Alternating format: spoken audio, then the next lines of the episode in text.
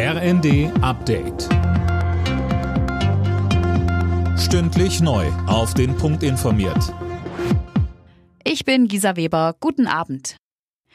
Im Erdbebengebiet in der Türkei und in Syrien steigt die Zahl der Todesopfer immer weiter. Mittlerweile sind es bereits über 11.000. Besonders schwierig ist die Lage im Norden Syriens, weil die Hilfe in dem Bürgerkriegsland nur schwer ankommt. Tankred Stöber von Ärzte ohne Grenzen sagte uns. Es gibt zu wenig Ärzte, es gibt zu wenig Pflegende, es gibt zu wenig Spürhunde, Menschen, die sich in so einer Katastrophensituation auskennen, dort jetzt schnell helfen können. Und somit ist jeder geöffnete Grenzübergang sinnvoll. Da müssen wir jetzt sowohl die türkische wie auch die äh, syrischen Regierenden hoffen, dass sie dort pragmatisch sind und dass sie dort keine Hilfe verzögern. Wir sehen auch in der Türkei ist es nicht optimal. Die EU plant nach den Erdbeben eine Geberkonferenz, um internationale Hilfe zu mobilisieren. Das hat EU-Kommissionschefin von der Leyen angekündigt. Anfang März soll das Ganze stattfinden.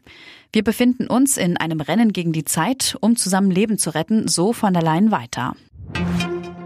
Kampfpanzer, U-Boote, Jets. Kanzler Scholz hat vor einem Überbietungswettbewerb in Sachen Waffenlieferungen an die Ukraine gewarnt.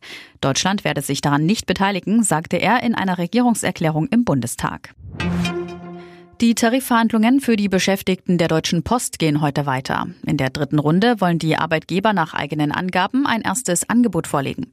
Im Vorfeld hatte die Gewerkschaft Verdi in den letzten Tagen zu weiteren Warnstreiks aufgerufen. Alle Nachrichten auf rnd.de